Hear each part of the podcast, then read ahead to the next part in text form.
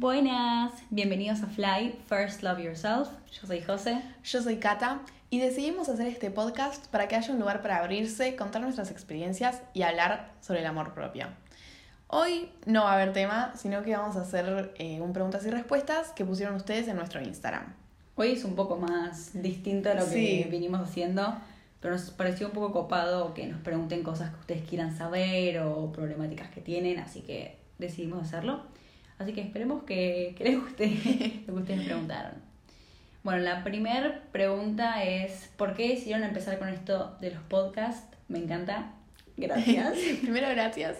Eh, Em, ¿Por qué no empezamos? Bueno, básicamente empezó un día que nos juntamos con Cata en casa, eh, nos juntamos y todo salió porque en realidad mamá, mi mamá, nos vino a contar que unas amigas habían empezado un, como un, sí, como un un emprendimiento. emprendimiento juntas y dije, Cata, che, tipo, tenemos que hacer algo que no dé plata, Claro. yo. Y yo le dije, tengo algo para decirte, pero no sé si te vas a copar o qué sé yo, pero yo quiero arrancar un podcast. Es algo que siempre quise hacer, como siempre lo tuve como en mi lista de cosas que iba a hacer antes de morirme, básicamente. Y me pareció súper copado, le dije, mira, tipo, tengo esta idea, es sobre el amor propio. Mm. Y pensé en vos para hacerlo, no opinás. y nada, Cata. Así que tu yo, y yo, nada, yo acepté. Tipo, escuché idea de José y me pareció re lindo poder hablar de algo que, tipo, nos pasa a todos. Tipo, a todos se nos cruza esto en la vida. Entonces está buenísimo poder hablar de esto. Sí. Y acompañar a José en su bucket list. Exacto. Y lo, ese mismo día que lo charlamos, tipo, habíamos planificado, ya teníamos el nombre, ya habíamos la aplicación en la que íbamos a grabar, la que la estamos grabando ahora. Ya teníamos mitad de las cosas resueltas, o sea, en tipo las redes, todo. temas, tipo ideas, es verdad. Lo planificamos todo rápido y nada, creo que dos semanas después sacamos el primer episodio. Sí. Fue todo bastante rápido, básicamente. Eh, esa es la historia. Después... Eh, la segunda pregunta es, ¿cómo eligen los temas de los que hablan? Em, vamos viendo tipo cosas que nos van gustando, tipo temas más que nada, que nos interesan y temas en los que nosotras estamos como familiarizadas. Eh, porque nos gusta también contar como nuestras experiencias para que sea como más dinámico el Sí. podcast y que no sea tanta información todo el tiempo. Entonces siento que nada, de esa manera vamos eligiendo. Sí, también los cosas que por ahí que nos relacionamos un montón o situaciones en las que vivimos que sabemos que en las que podemos hablar bastante Claro. bien y que nos relacionamos bastante o temas que sabemos que nos van a servir porque estamos viviendo eso Claro. Entonces nos ayuda como a nosotras a darnos cuenta. Exacto, muchas veces.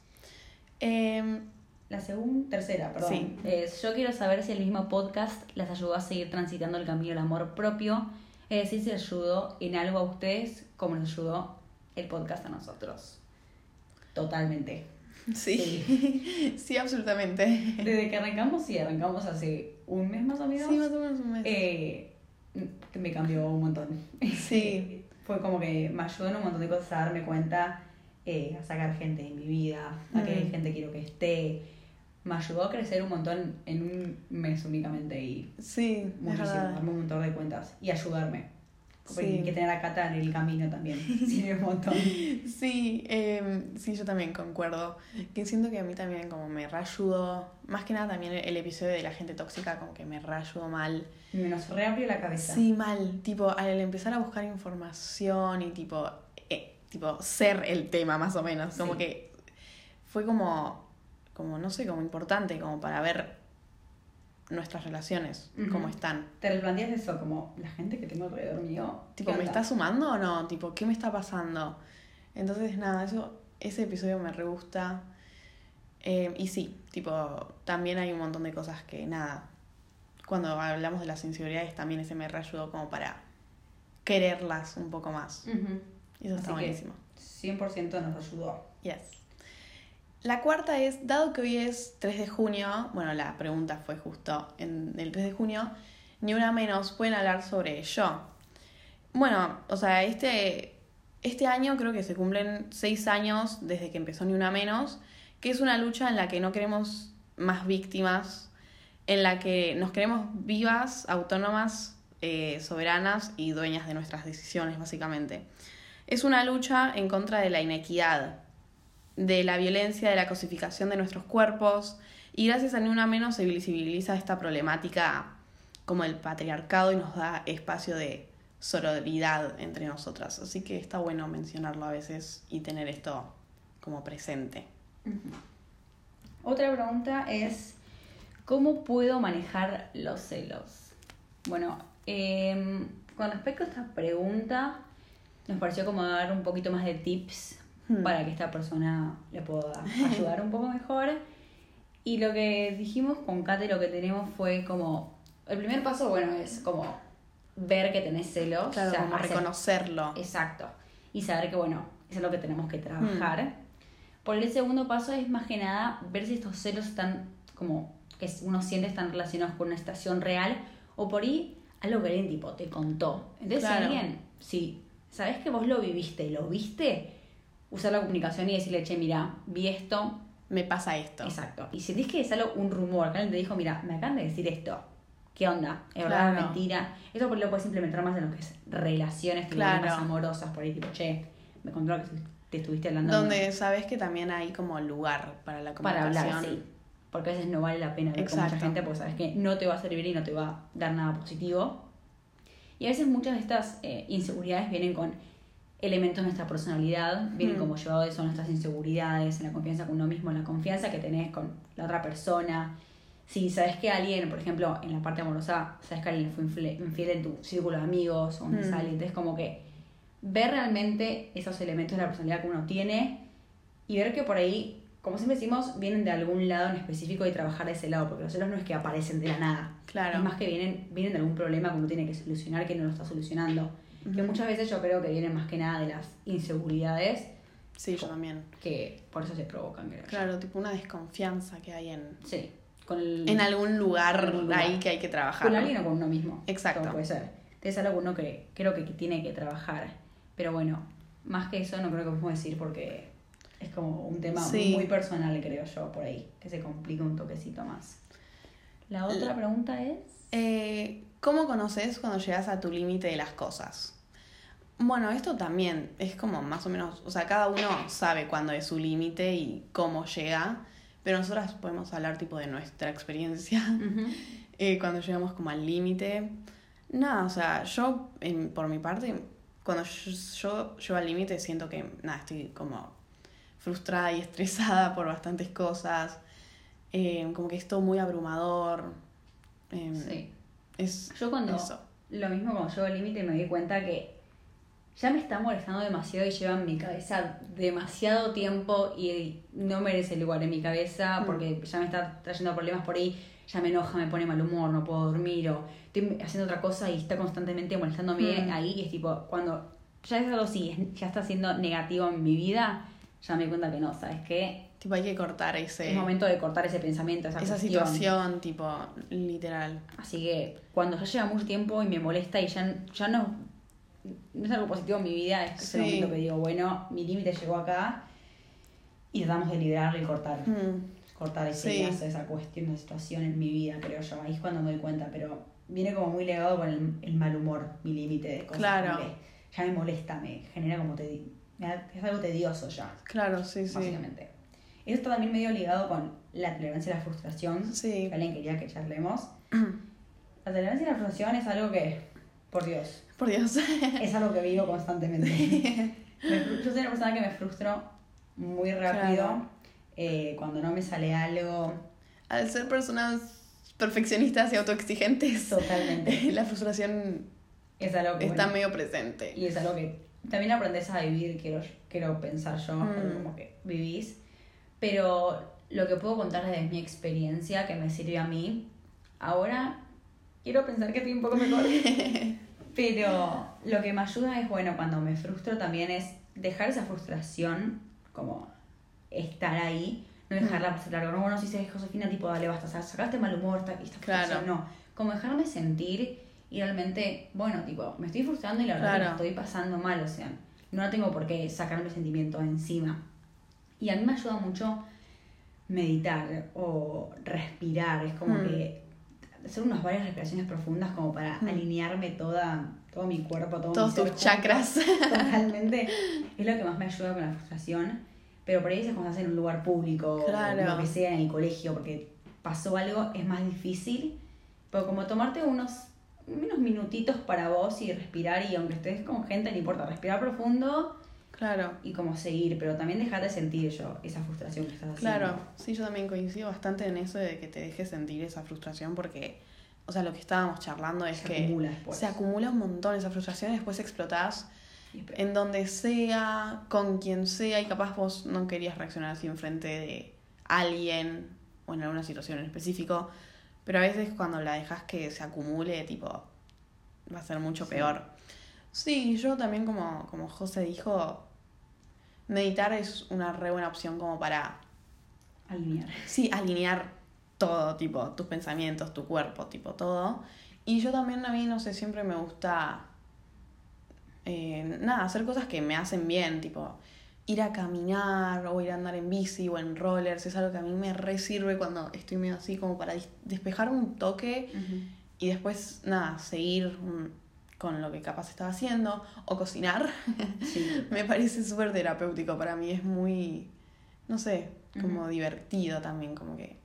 Yo creo que también es un momento cuando estás en ese pico de frustraciones, darte como un momento para vos, un self-care moment, definitivamente. Como tenerte paciencia también. La paciencia en las frustraciones Sí. es súper terrible, es tipo súper importante. Eso. Si no tenés paciencia vos misma, cuando estás en ese, en ese estrés, en ese mal humor, en esa, te sentís como incómoda, no sé cómo explicarlo. Y no tenés paciencia como dejar de sentir o... Es como la paciencia es- súper importante. Sí, eso, eso iba a decir, tipo, la paciencia con uno mismo, tipo, es súper importante posta para este camino del amor propio porque va a haber un montón De de, al- situaciones. eso, de altibajos que van a requerir de tu paciencia hacia vos mismo para, para no odiarte, básicamente. Y esa por ahí misma paciencia que le tenés, no sé, a tu abuela con la tecnología, a un chiquito o a, lo- o a otra persona, tipo, tenértela igual a vos. Exacto. Por más que seas una persona impaciente, hay alguien a la que le tenés que tener paciencia, porque sí, Hmm. porque va así. Entonces, esa misma paciencia que tienes otra persona, tenés como que tenértela con vos y aprender a tenerte esa paciencia con uno mismo, que es súper importante. Bueno, la otra pregunta que tenemos es, ¿qué hacer si hay una persona tóxica en tu vida, pero es de tu familia y vivís con ella?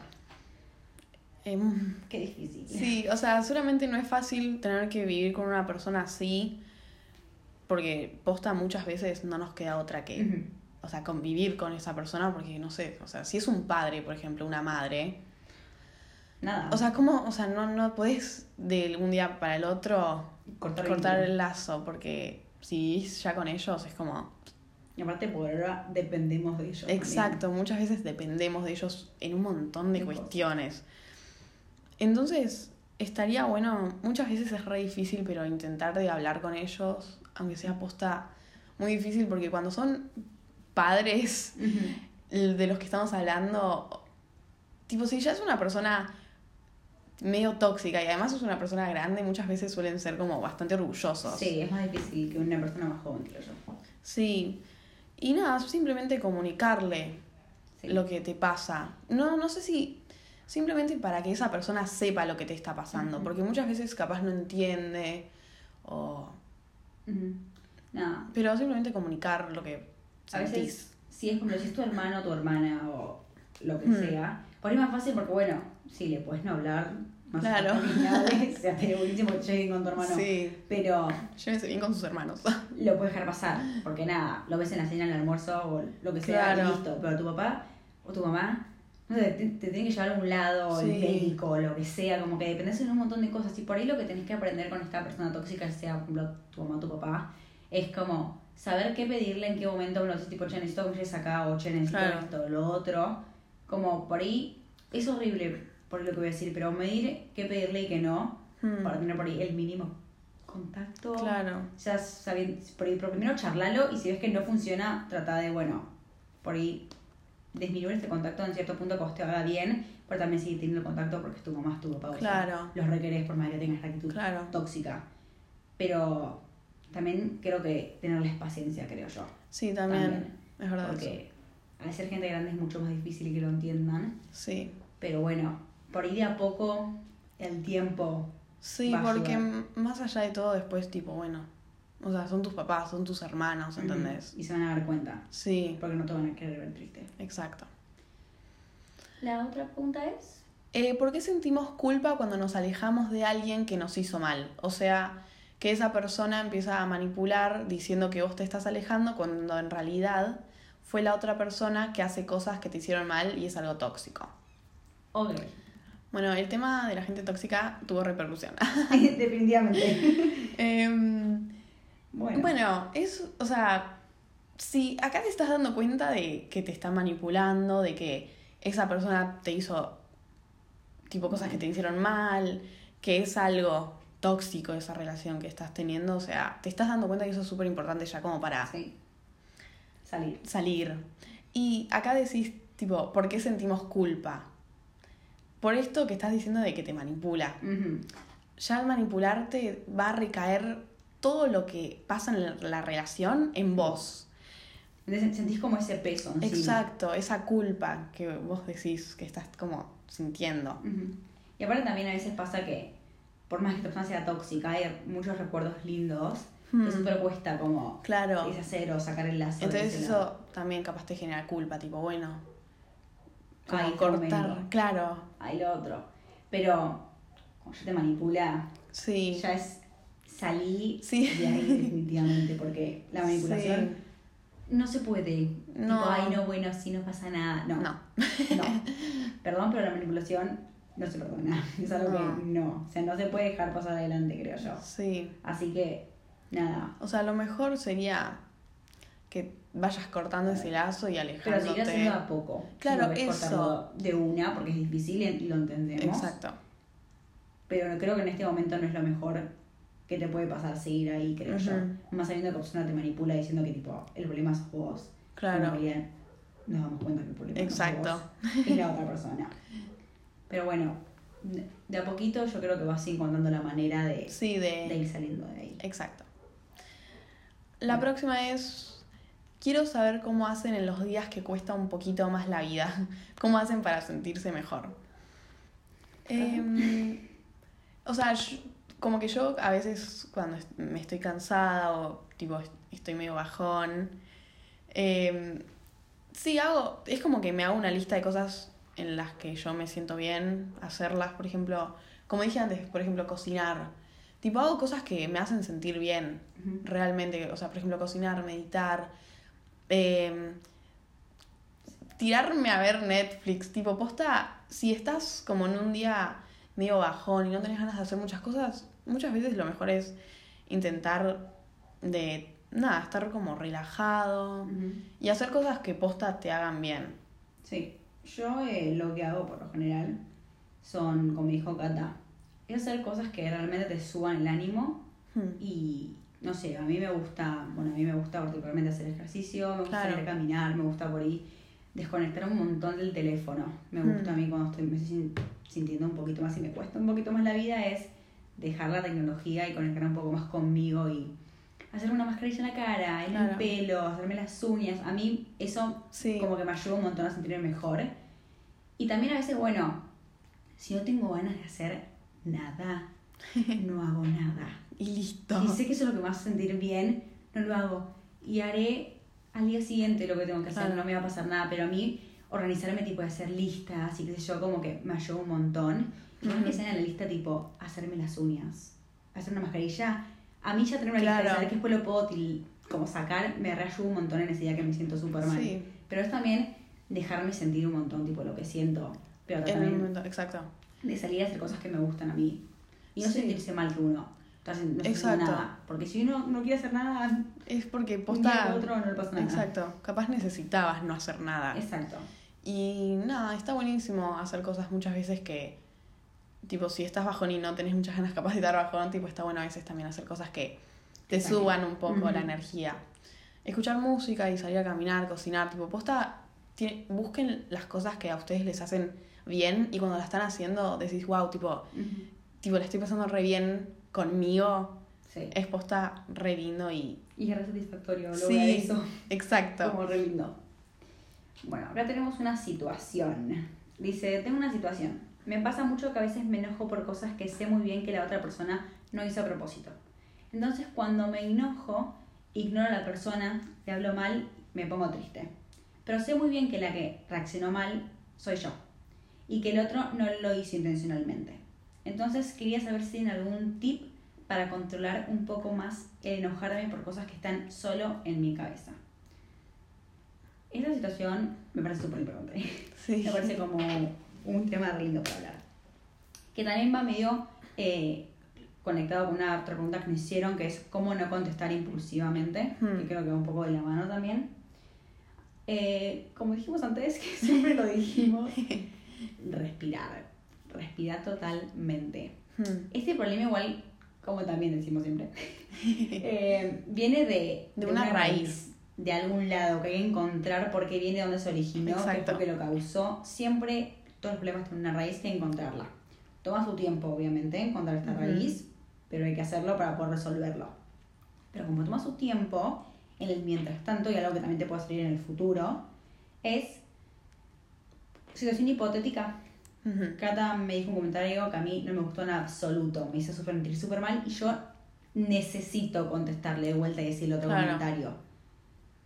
Porque soy así, porque me gusta reaccionar rápido y impulsivamente y no le estoy pensando lo que estoy por decir.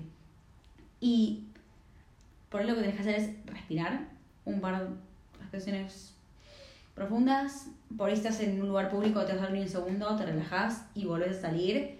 Como renovar esa energía que acabas de consumir, la Claro. negativa, transformar en energía positiva y volver a salir por ahí.